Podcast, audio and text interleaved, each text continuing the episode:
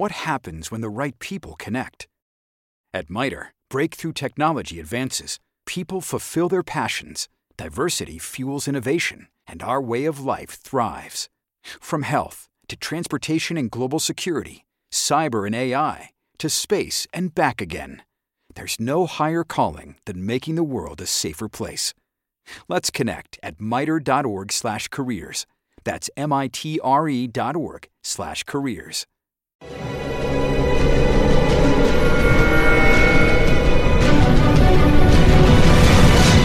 Yo documental.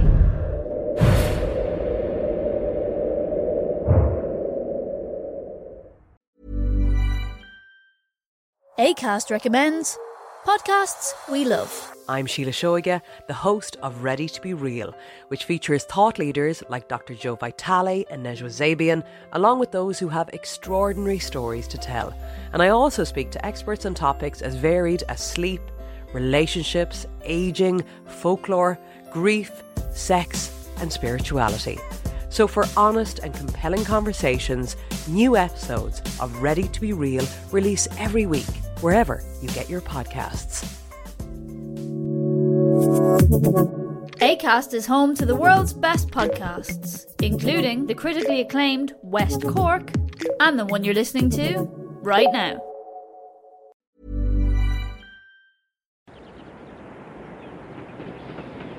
Alemania Central, 1933. Hitler lleva varios meses en el poder. Aquí se grabó una de las primeras imágenes de las SS, la Stufenstaffel, o los escuadrones de protección. Se reconocen por las calaveras de sus gorras y las iniciales con forma de rayo de sus banderas.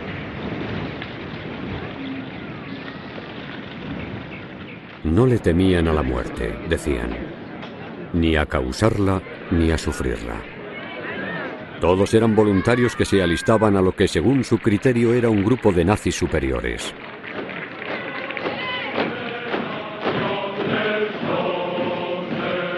Werner Bollner es un antiguo miembro de la división Calavera. Tenía nueve años cuando Hitler llegó al poder.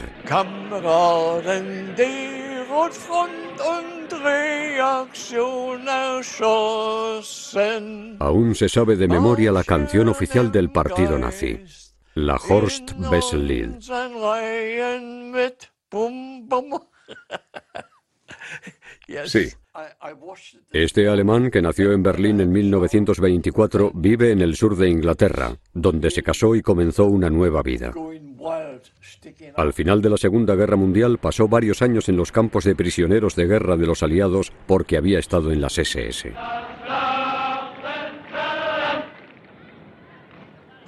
La Wehrmacht hacía esto. No, era así. Y las SS hacían esto. Lo que me fascinó fue el aspecto militar, la rigidez, la importancia de la atención. Cuando daba los buenos días, chocaba los talones, inclinaba la cabeza y decía, Heil Hitler. Era estupendo. The outlook La perspectiva life de vida Era hacer bien el trabajo and y finish terminarlo. Este documental nos permite conocer a los miembros de las SS que siguen vivos para intentar comprender lo incomprensible. Tras varios meses de investigación, descubrimos a más de 20 veteranos de las SS que vivían en diferentes países de toda Europa. Palabras que suelen impactar. Algunos se han desvinculado del nazismo, otros no. Este hombre es uno de ellos, Kurt Barhausen, de 92 años. Vive en Alemania Central. También estuvo en la División Calavera, cuyos miembros solían trabajar en campos de concentración. ¿Que qué nos importaba? En primer lugar, la pureza de la persona. ¿Quién eres? ¿Qué quieres en la vida? Y en segundo lugar, si venías de una buena familia, si estabas casado. Tener hijos es un regalo de Dios y una garantía de felicidad. Después de eso están las personas. ¿Cómo vivieron nuestros antepasados? ¿En qué creían? ¿Qué nos convirtió en auténticos alemanes? Esos eran nuestros valores fundamentales.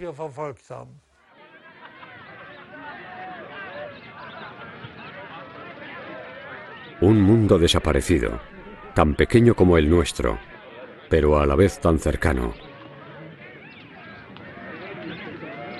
Solo nos separan 80 años de estos jóvenes que se volcaron en el fanatismo.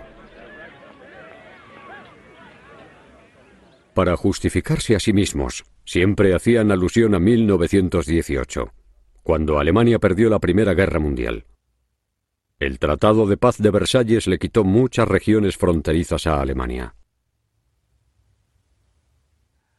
El Tratado de Versalles fue una humillación para Alemania, una humillación suprema.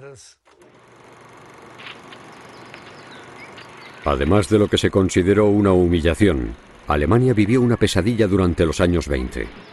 Desempleo, pobreza, en los siguientes años, cuando querían justificar sus crímenes, las SS solían recurrir a las adversidades de los años 20.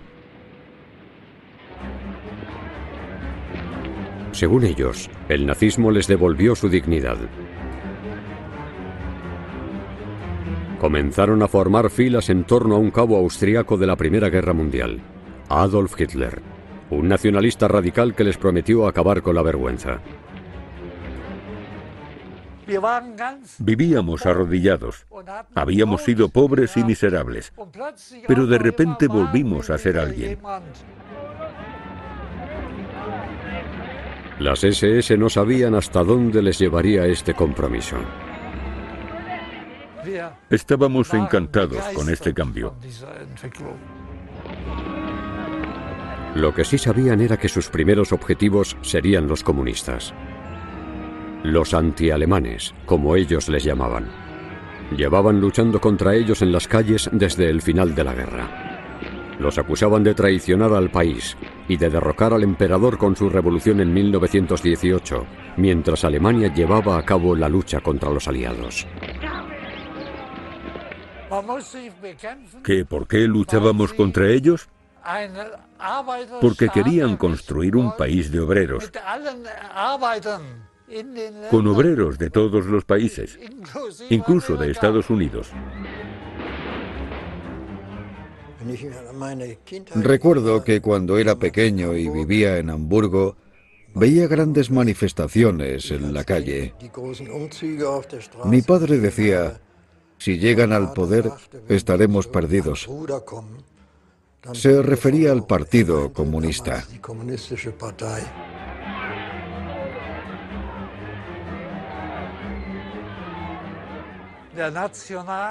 El nacionalsocialismo era más social que comunista y en términos políticos se volcaba puramente en Alemania, mientras que el comunismo se centraba en el mundo y estaba principalmente gestionado por judíos.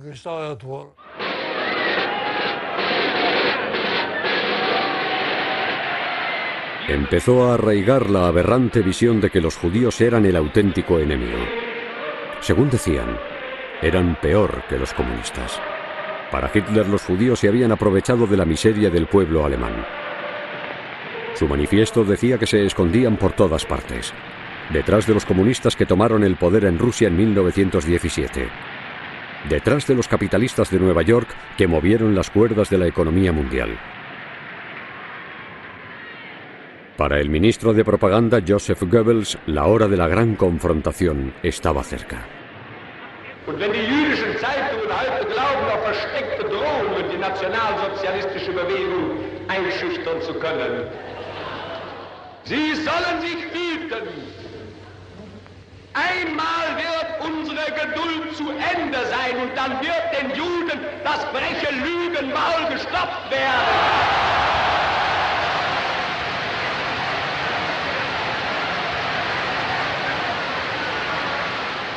Era un odio vengativo y visceral que había comenzado a forjarse hacía mucho tiempo. Las teorías racistas comenzaron en el siglo XIX. Un indicio siniestro de lo que iba a suceder. Estos hombres de las SS que están en el pabellón serían los que, en menos de 10 años, asumirían un papel destacado a la hora de asesinar a millones de judíos.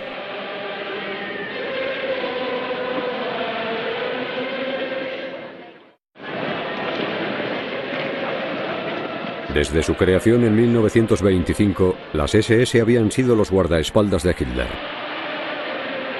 Se quedaban de pie con sus uniformes negros y elegantes y podían verse en cualquier lugar donde hubiese líderes del partido. Querían hacerse notar y que se les distinguiera bien. Sabía que era una formación de élite. En otras palabras, que no cogerían a un cualquiera. Quería formar parte de una división de élite.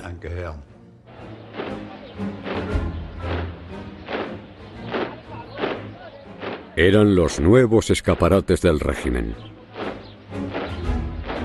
Los nuevos reclutas tenían que ser altos, medir al menos unos 70 y ser jóvenes, menos de 23 años. No podían tener antepasados judíos, y para ello debían aportar detalles genealógicos que se remontasen al siglo XVIII. Fortaleza, prestigio, virilidad. En el Tercer Reich, si querías un trabajo y una vida próspera, tenías que alistarte en las SS.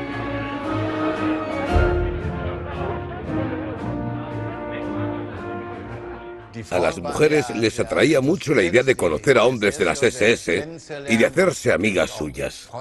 Eran los compañeros ideales. Los miembros de las SS estaban muy solicitados. Y casarse con uno de ellos era todo un honor, claro.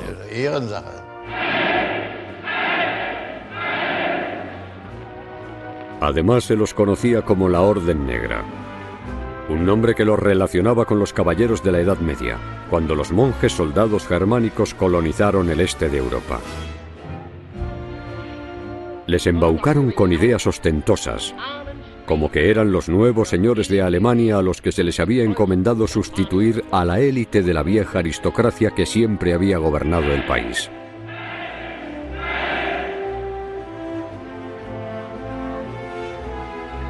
Ekehard Gur es pastor protestante. Su unidad de las SS, la división Das Reich, cometió numerosas atrocidades durante la guerra. Con 17 años se alistó en las SS para desafiar a sus padres por no permitirle mantener una relación con una joven católica. En Alemania había imágenes en las que se veía a un hombre joven dispuesto a ir a la guerra para conseguir la libertad y que se arrodillaba ante sus seres queridos, quienes lo adoraban. No creo que hoy en día se puedan entender ni expresar todas esas emociones que había antes.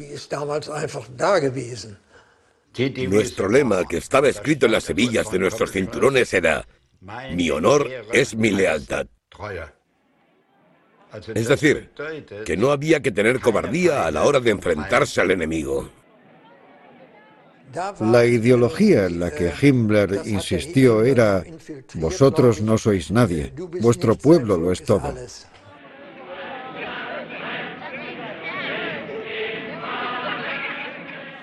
Pertenecéis al país. El país sois vosotros. Vosotros sois parte del país. Quería demostrar que estaba dispuesto a arriesgar mi vida por esa ideología.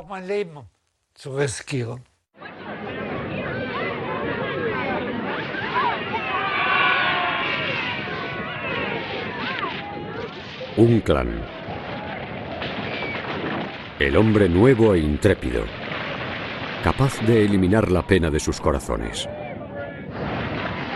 Los líderes del pueblo alemán, como se veían a sí mismos.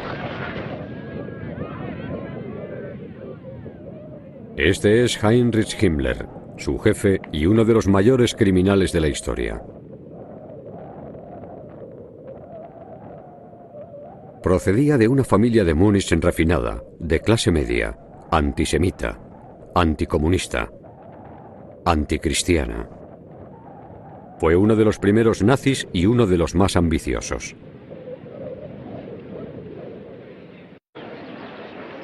En 1934, Himmler incitó a Hitler a eliminar a sus antiguos compañeros de armas, los líderes de la SA, la milicia del partido nazi. Esta masacre fratricida se llamó la Noche de los Cuchillos Largos. Este baño de sangre lo llevaron a cabo las SS para consolidar su posición en el corazón del régimen. Al estar al mando de cientos de miles de miembros de las SS, en pocos años pudo gestionar y ampliar su control sobre toda la policía alemana. Desde sus jóvenes hombres de negro a los que exigía una sumisión total. Cuando eres soldado, tienes que acatar órdenes. No estás allí para pensar. Así era. Hoy en día es diferente. Por aquel entonces decíamos que piensen los caballos, que tienen una cabeza más grande.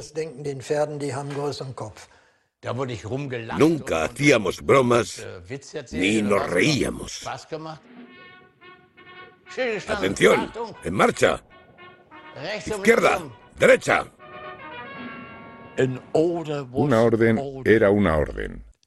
Si alguien me daba una orden, la cumplía. Sangre y tierra. Ese era el credo de Himmler. A cambio de su obediencia, el Reichsführer de las SS les ofreció a sus hombres un nuevo mundo imaginario de la superioridad racial y la mitología germana. Al perseguir cualquier rastro de la historia alemana explotable, creó una religión que podía reemplazar al cristianismo. Una religión basada en la raza, con sus creencias y ritos particulares.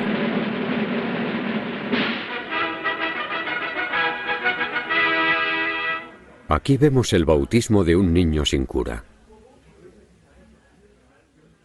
El oficiante es un oficial de las SS y el crucifijo se ha sustituido por un retrato de Hitler.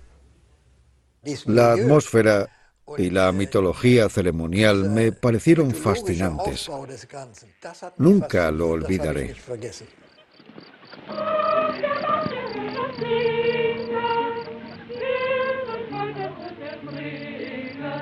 A las SS les prometieron esposas sanas y sonrientes. Antes de contraer matrimonio, las mujeres tenían que realizar cursos en las escuelas del partido nazi.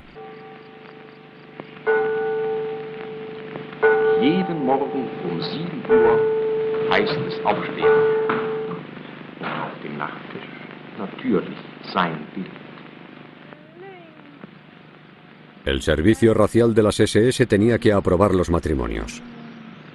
Estas mujeres, al dedicarse a sus maridos y a la procreación de los futuros miembros de las SS, se unirían a una orden de caballeros y serían combatientes nazis.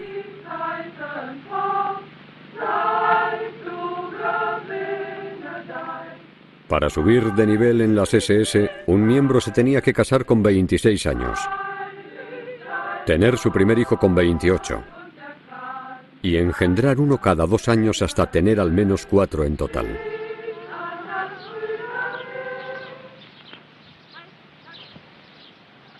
No había ningún precedente en ninguna organización política anterior, pero Himmler controló las vidas privadas de sus miembros. No le tengáis miedo a la muerte, les decía. Las personas mueren, pero gracias a sus hijos el pueblo seguirá creciendo.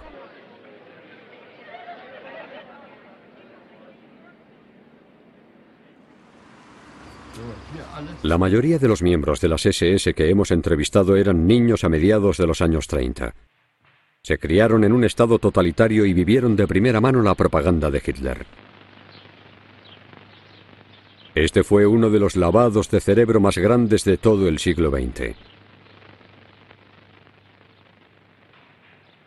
Este hombre, Egon Kuhn, un activista de ideología de izquierdas y sindicalista de Hannover, es un antiguo militante de las SS de la división Viking. Su radicalización, que actualmente rechaza por completo, comenzó en la escuela. Los nazis hacían caramelos para niños con esvásticas. Estaba orgulloso de comerme esos caramelos. Pero cuando tenía cinco años, me enorgullecía aún más el hecho de que en el colegio nos llevaban a dar paseos y hacer visitas en las que podía llevar mi brazalete con la esvástica. Nos lo inculcaban de manera deliberada. Hasta el punto de que en 1934, cuando tenía 10 años, la mentalidad que se manifestaba en los uniformes y en el saludo de Hitler era algo totalmente natural. De hecho, no conocía a nadie que se opusiera.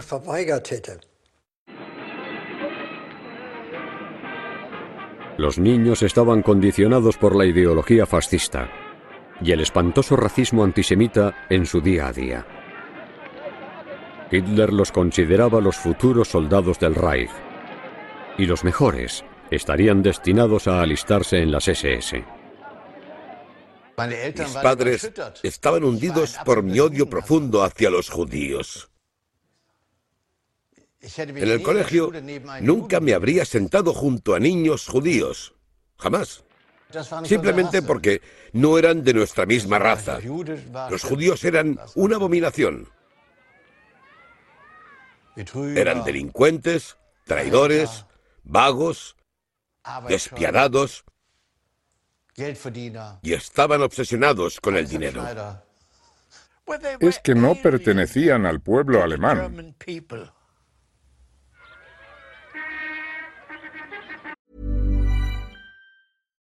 What happens when the right people connect? At MITRE, breakthrough technology advances, people fulfill their passions, diversity fuels innovation, and our way of life thrives. From health to transportation and global security, cyber and AI, to space and back again, there's no higher calling than making the world a safer place. Let's connect at mitre.org/careers. That's m Seeing is believing, and you're not going to believe how bright and vivid the colors are on the Samsung Neo QLED and OLED TVs powered by the Neural Quantum Processor. Because this is an audio ad. Unless you can see it, which means you already have one. Nice. Samsung, more wow than ever.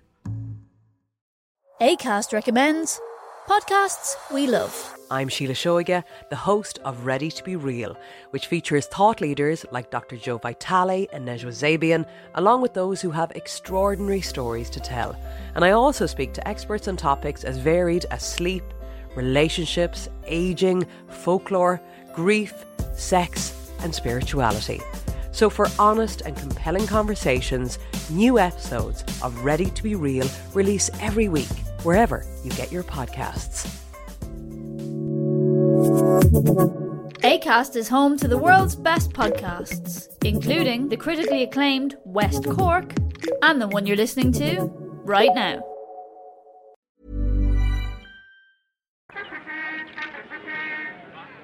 En las organizaciones juveniles, los miembros de las SS recibían formación militar desde pequeños. Al igual que en Esparta, en la antigua Grecia, el Estado educaba a los niños. Solíamos cantar canciones con letras como Las olas los rodearán, el mundo vivirá en paz, que hacían alusión al exterminio de los judíos. Se ahogarían y desaparecerían. Por aquel momento, el exterminio de los judíos no entraba en sus planes. Pero se fueron ampliando los límites, como aquí, en un carnaval de Nuremberg donde había una efigie de un judío colgada de una carroza.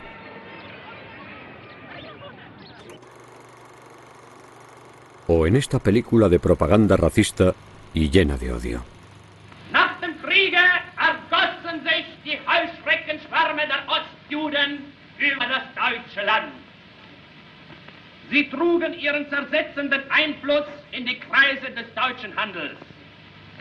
Sie vergewaltigten auch die deutsche Kultur, zersetzten die Literatur, verunstalteten die Wissenschaft an den Hochschulen, verunglimpften die deutsche Kunst, machten sich die deutsche Presse hörig, beuteten den Bauer und Arbeiter aus auf allen Lebensgebieten des Esta visión alterada de Alemania como víctima de las comunidades judías caló tan hondo hasta el punto de que sigue deformando las mentes de algunos antiguos hombres de las SS.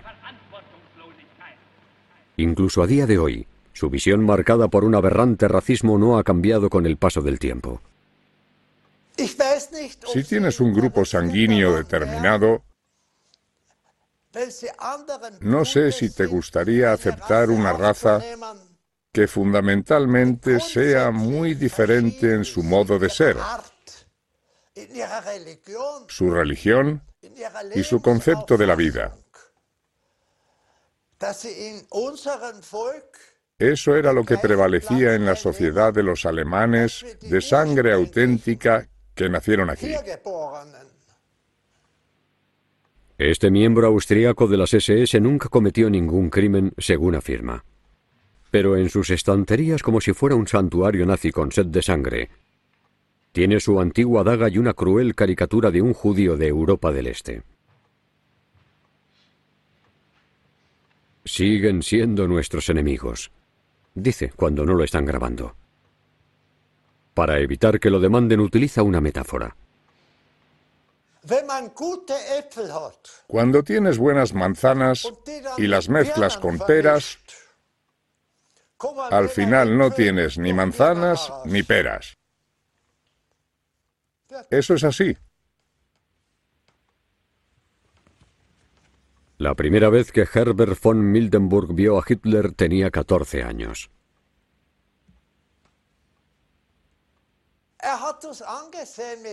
Había algo en sus ojos cuando nos miraba, algo fascinante.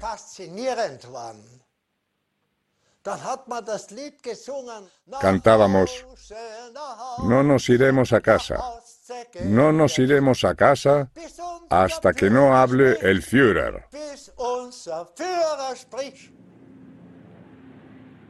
Estábamos en el paraíso como los estúpidos aficionados al fútbol que hoy en día van a los estadios.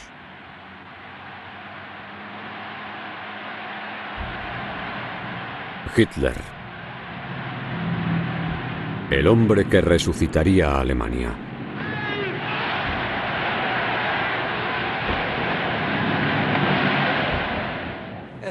Era embriagador.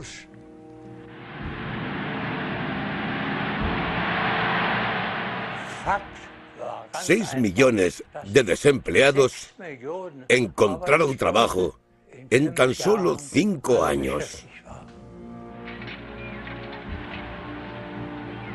Al aumentar las ayudas a los trabajadores, ofrecerles actividades de ocio que antes estaban reservadas para la élite, y financiar proyectos de rearmamento masivo y de construcciones importantes tras confiscar los activos y la enorme deuda de los judíos, Hitler consiguió la aprobación del pueblo alemán. Para los miembros de las SS entrevistados fue un milagro.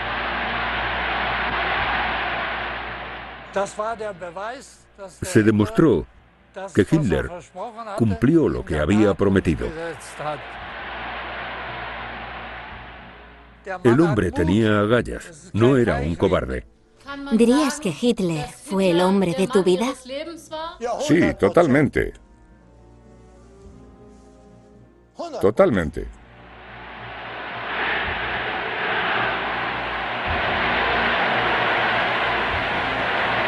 El fanatismo de las SS surgió de la humillación y de la fascinación ante un Salvador con una sensación de superioridad inquebrantable.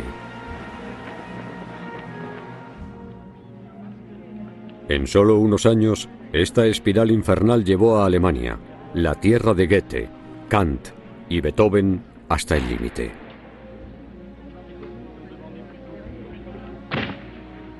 Y todo un pueblo olvidó su historia. Había una especie de ceguera ideológica.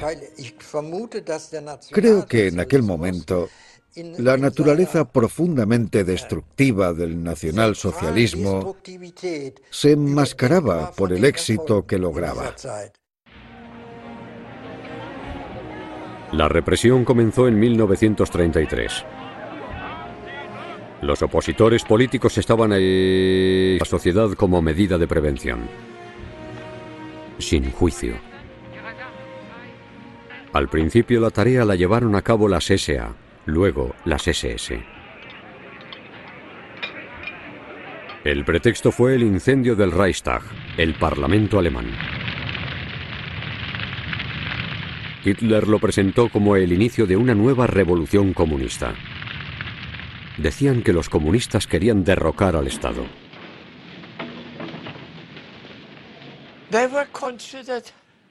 Se los consideraba un peligro para la sociedad. Así que los sacaron de ella para que la sociedad pudiera continuar con sus vidas. Me di cuenta de que la gente que previamente había manifestado su oposición en las reuniones del partido desaparecía. Los comunistas podían unirse a nuestro movimiento o si continuaban oponiéndose a nosotros, los enviaban a campos especiales, los cuales más tarde recibieron el nombre de campos de concentración. Prácticamente no había oposición en Alemania en aquel momento. Ya no era posible.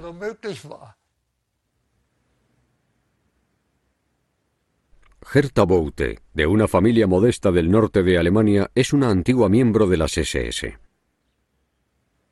Con 21 años dejó sus estudios de enfermería para buscar trabajo. Le ofrecieron un empleo como guarda de prisiones.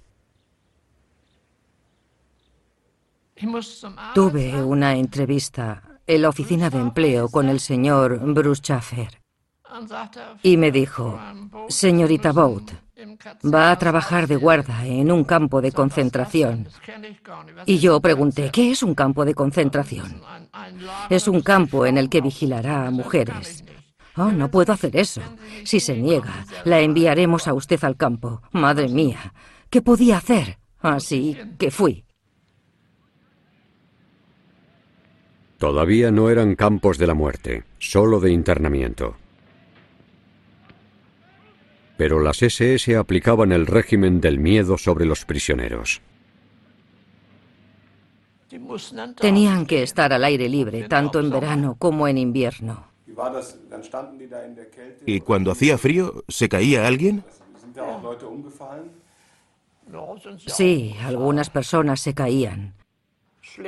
Porque les pegaban o porque les flaqueaban las rodillas, no lo sé. ¿Qué hacías cuando veías tal brutalidad? Me giraba, no miraba, no podía ver eso.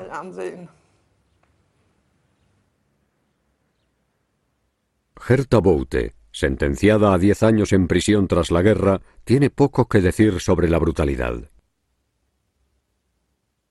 Esta reconstrucción fotográfica que hicieron los prisioneros tras la liberación muestra una de las modalidades de tortura más comunes de esa época. Un prisionero tenía que estar con las manos detrás de la espalda, atadas con una cuerda y encima de una banqueta.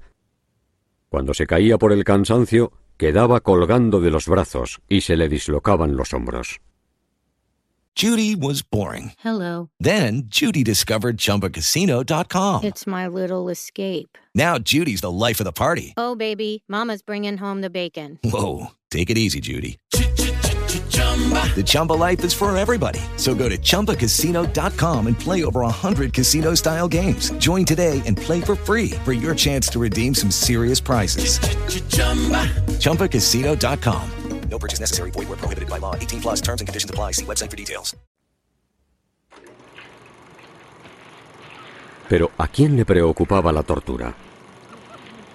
La opinión pública veía cómo las SS llevaban a las personas desviadas por el buen camino de nuevo. Se grabó a estos prisioneros con uniformes de rayas cerca del campamento de Dachau. La persona que grabó el vídeo, un panadero que abastecía a los trabajadores del campamento, poseía varios objetos que hicieron los prisioneros, como estos candelabros, este balancín y estas camas.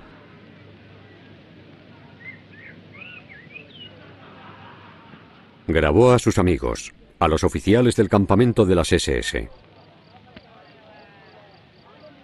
Esta es la piscina donde los guardas podían relajarse después del trabajo. ¿Quién podría imaginarse que los prisioneros que había detrás de la torre de vigilancia del fondo estaban viviendo un auténtico infierno? Justo antes de la Segunda Guerra Mundial, los campos de las SS habían silenciado a toda la oposición. Parecía que nadie se oponía a los campos. Si me pedían que vigilase a los presos, si me pedían que subiera a una torre o si me pedían que disparara con una ametralladora a todo aquel que intentara escapar, yo lo hacía.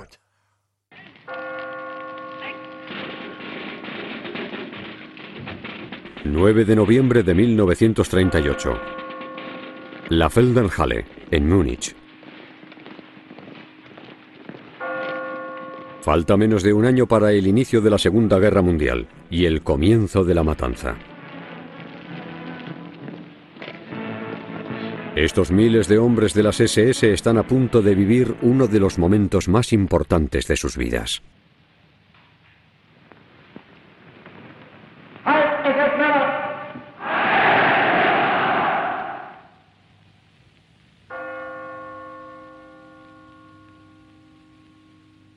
Entre ellos Eberhard Heder, un futuro capitán de la división Viking.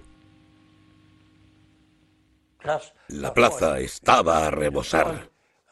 Se colocaron asientos para los espectadores tanto a la izquierda como a la derecha. El juramento empezó a medianoche. Hitler llegó muy serio y dijo, Hombres de las SS, pronunciad vuestro juramento.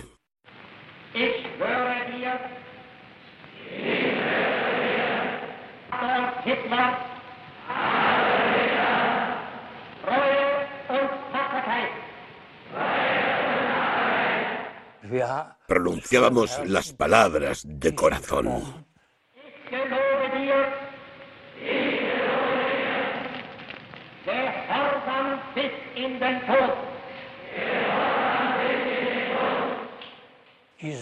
Las palabras hasta la muerte eran impactantes, desde luego. Lealtad hasta ese nivel, eso estaba yendo demasiado lejos.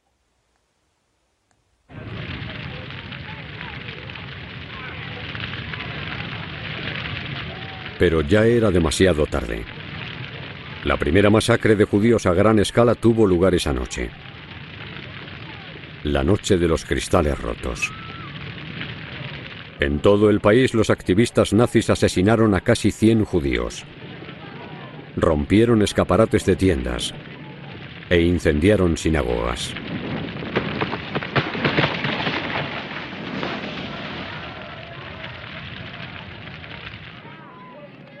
Estos vídeos caseros muestran a bomberos y a hombres de las SS en un incendio, sonriendo y evitando que se apagase el fuego. Himmler les había ordenado que dejaran quemarse las sinagogas sin que se prendiesen los edificios alemanes, como los llamaba.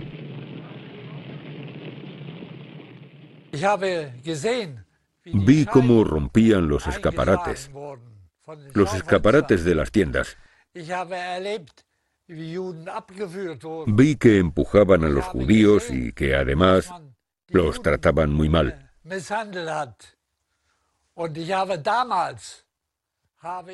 En aquel momento no entendía el motivo. Sí, me sentía antisemita, pero no con el sentido que tiene esa palabra hoy en día. Es decir, no con el del exterminio de los judíos.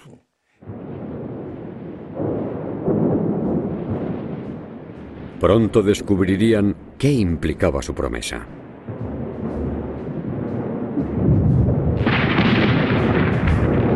En septiembre de 1939, Hitler atacó Polonia y comenzó la Segunda Guerra Mundial.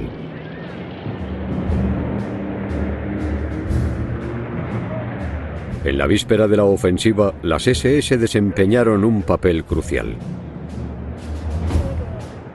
Para justificar la invasión, el Führer ordenó que fingieran una falsa provocación polaca. Las SS simularon un ataque polaco, uno sangriento, en la frontera alemana. Las SS habían hecho trabajos sucios desde sus inicios y los harían hasta el final.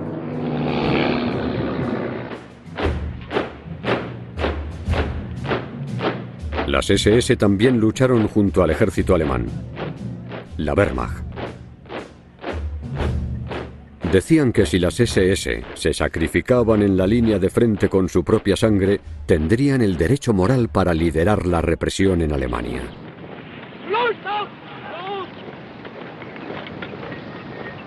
A estos hombres destinados a la lucha en la línea del frente, Himmler les dio un nombre. Las Waffen-SS, las SS armadas. Se alistaron 800.000 hombres en las Waffen-SS durante la guerra. Se veían a sí mismos como soldados políticos y a ojos del régimen cumplirían. Hitler podía contar con ellos en el caso de que se produjera algún problema en Alemania o en el extranjero.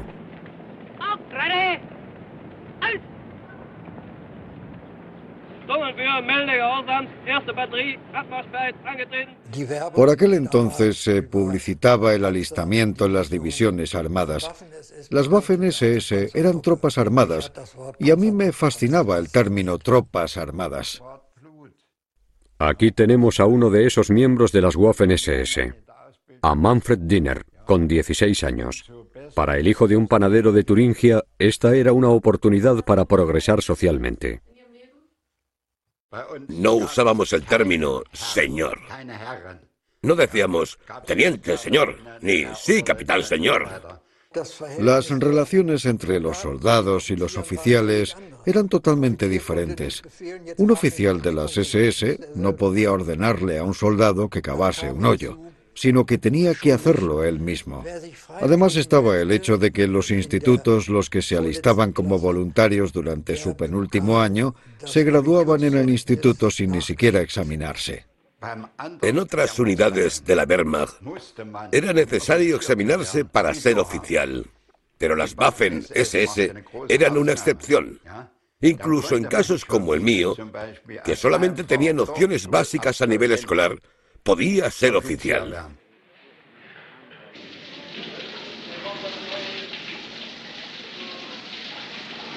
Era un mundo ideal, un mundo de fantasía,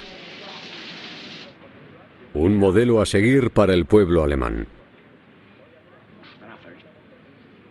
En realidad, estos jóvenes ya no eran los dueños de sí mismos. Con un tatuaje imborrable de su grupo sanguíneo bajo el brazo izquierdo, se convertían en otra persona. Cuando entrabas en la Orden Negra, ya no había marcha atrás.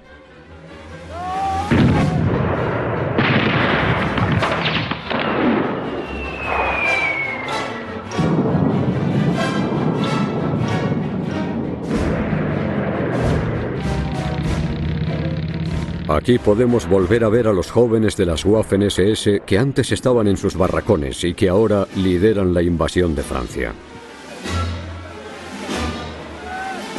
Al igual que en Polonia, los soldados de las SS cometieron crímenes de guerra.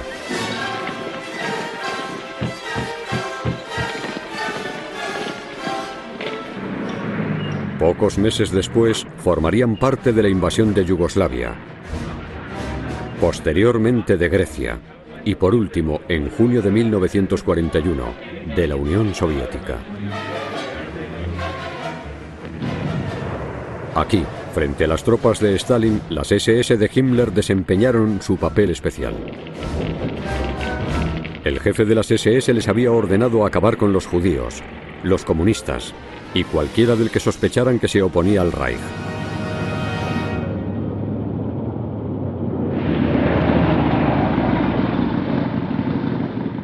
Para los hombres de negro, el horror impensable del genocidio sería su legado.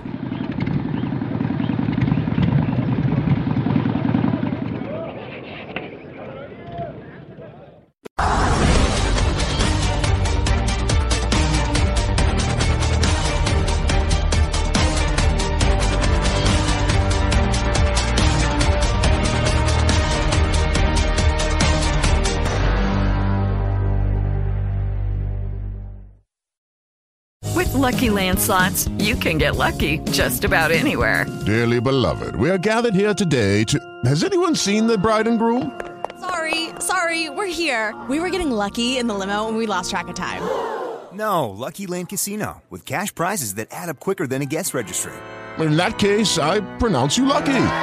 Play for free at LuckyLandSlots.com. Daily bonuses are waiting. No purchase necessary. Void where prohibited by law. 18 plus. Terms and conditions apply. See website for details.